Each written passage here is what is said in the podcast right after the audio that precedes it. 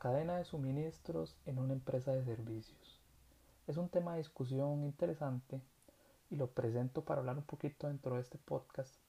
debido a que hace unos días escuchaba a un jefe de, un área de una empresa de servicios eléctricos acá en Costa Rica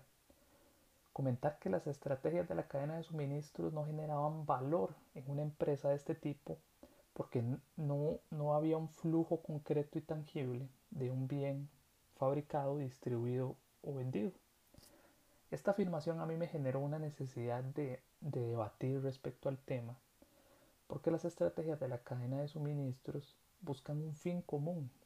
en una empresa que ya sea que se dedique a la venta de bienes o a la prestación de servicios.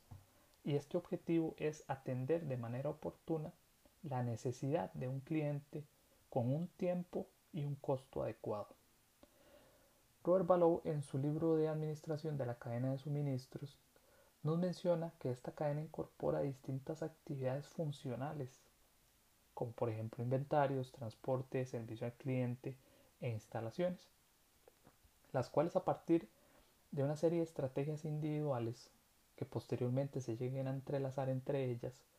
pueden generar una ventaja competitiva al negocio que los diferencie de la competencia dentro del mercado. Y yo me quedo principalmente con estas últimas dos actividades, servicio al cliente y ubicación de las instalaciones. Porque inicialmente para una empresa de servicios el manejo de la información y los procesos de atención al cliente son claves en miras de posicionar su servicio en el mercado. Me llama mucho la atención que en el caso de las empresas de servicios eléctricos y de telecomunicaciones, estas en su mayoría manejan como una zona geográfica que muchas veces es, exclusiva para ellas, ¿verdad? Que le llaman áreas de cobertura.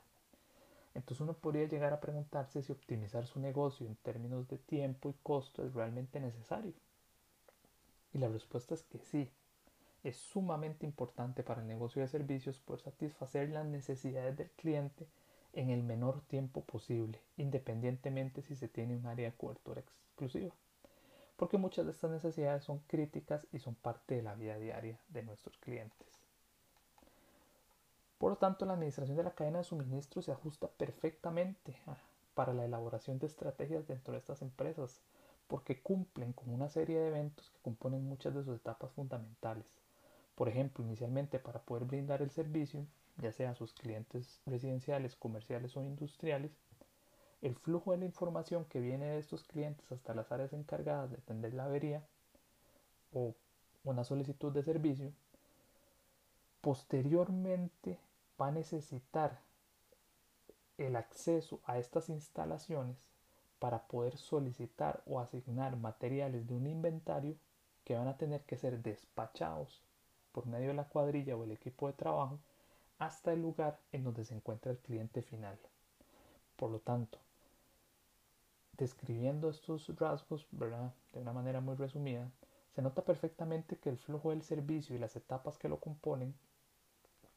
muestran una clara señal de contener oportunidades de optimización con base en las estrategias de la cadena de suministros.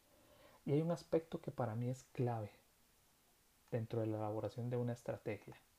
y es la ubicación de las instalaciones. Porque por medio de una correcta planificación de estas instalaciones de su ubicación como tal, se puede llegar a formar una estrategia que lleve a las empresas de servicios a desarrollar una óptima cadena de suministros por medio de la generación de ahorro en costos de transporte y una mejor atención en el servicio al cliente, principalmente por el tiempo de atención del servicio.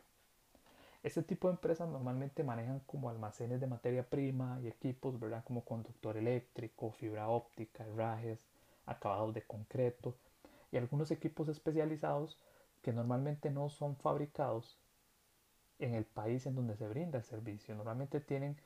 que eh, incorporar cadenas de suministros con fabricantes extranjeros. Por lo tanto, determinar la ubicación exacta de dónde se encuentran sus inventarios sus instalaciones en donde se almacenan estos equipos es vital, porque cuando se genera una necesidad de servicio, los ingenieros y las cuadrillas técnicas de trabajo van a tener que trasladarse a estos planteles. en donde se encuentran estos materiales, para posteriormente ser asignados a sus vehículos y volver a desplazarse al lugar específico en donde se encuentra el cliente. Por lo tanto, optimizar estos recorridos nos puede llegar a generar dentro de estas empresas una serie de ahorros, principalmente en combustibles, por ejemplo, y en tiempo dedicado al desplazamiento, que puede ser vital dentro de la empresa. Además se necesita que el acceso a estos materiales sea lo más rápido posible, porque siempre existe la posibilidad de que muchas de estas solicitudes de servicios sean emergencias. Todo lo anterior nos lleva a generar una conclusión importante de este tema, y es que se observa que existe una oportunidad en las empresas de servicios y particularmente las empresas de servicios eléctricos y de telecomunicaciones para que puedan aplicar estas técnicas de la administración de la logística, de la administración de la cadena de suministros, para poder definir una técnica que les permita ubicar sus instalaciones basado en información estadística, información geográfica, en información de rutas y demás, que a través de una adecuada gestión de sus áreas funcionales a través de todo este proceso mejore la logística del servicio, apoye el transporte, apoye los inventarios y finalmente apoye el servicio al cliente. Esta ubicación puede generar un valor agregado que permita una mejora en la estrategia competitiva de la empresa, proporcione valores agregados a través de la reducción de costos de operación y mejore una imagen ante los clientes externos por la rápida respuesta de sus servicios. Mi nombre es Brian Molina, les agradezco mucho por haberme acompañado en este podcast.